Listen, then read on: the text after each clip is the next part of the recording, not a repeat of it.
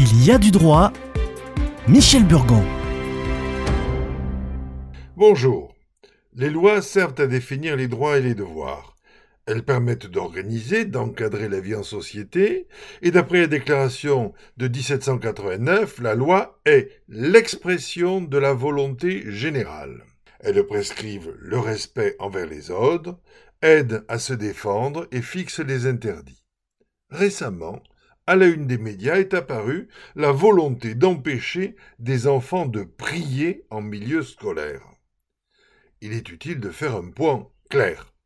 On ne peut interdire la prière en tant que recueillement, mais on peut interdire des manifestations pouvant troubler l'ordre public par une atteinte significative à la paix publique en vertu du pouvoir de police générale dont dispose le maire ou le préfet sous contrôle du juge administratif. Des gestes de prière en milieu scolaire vont-ils troubler l'ordre public? Oui, puisque les militants vont s'emparer de l'affaire, l'ébruiter, l'amplifier.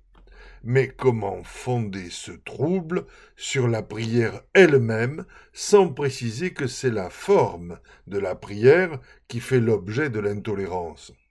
Bien sûr, les mécréants qui lancent ces fatwas laïques ne font pas de distinction. Il serait pourtant plus clair d'interdire les manifestations de folklore étrangers aux traditions françaises, tenues couvrantes ou bariolées, musique dissonante, abattage d'animaux incorrects, tout comme on a autrefois interdit les langues régionales et même voté en 1793 la loi des suspects qui permettait l'arrestation immédiate, sans motif et sans preuve, de tous ceux qui ne montraient pas leur attachement à la Révolution. Il suffirait de remplacer Révolution par laïcité. Peut-être un jour un collège pourra-t-il exclure un enfant parce que son parent, ému ou surpris, aura dit Mon Dieu dans l'enceinte de l'établissement. Les clergés des religions entretiennent des contacts.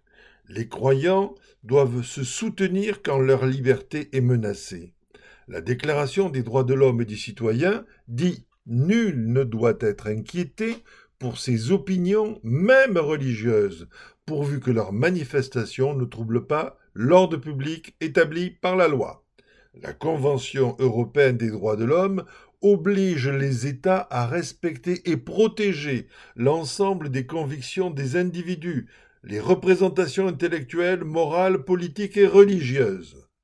De respect, donc, en interne, la liberté absolue d'avoir des convictions et des croyances incontrôlables au demeurant, et en externe, la liberté relative de manifester ses convictions et croyances, dont les aspects de la prière peuvent varier selon les traditions et les pratiques religieuses. Il n'y a pas de forme de prière spécifique interdite en, en public. Cependant, les manifestations religieuses en dehors des lieux de culte, processions, pèlerinages, prières de rue, ne sont possibles que sur autorisation du maire ou du préfet, sous contrôle du juge administratif.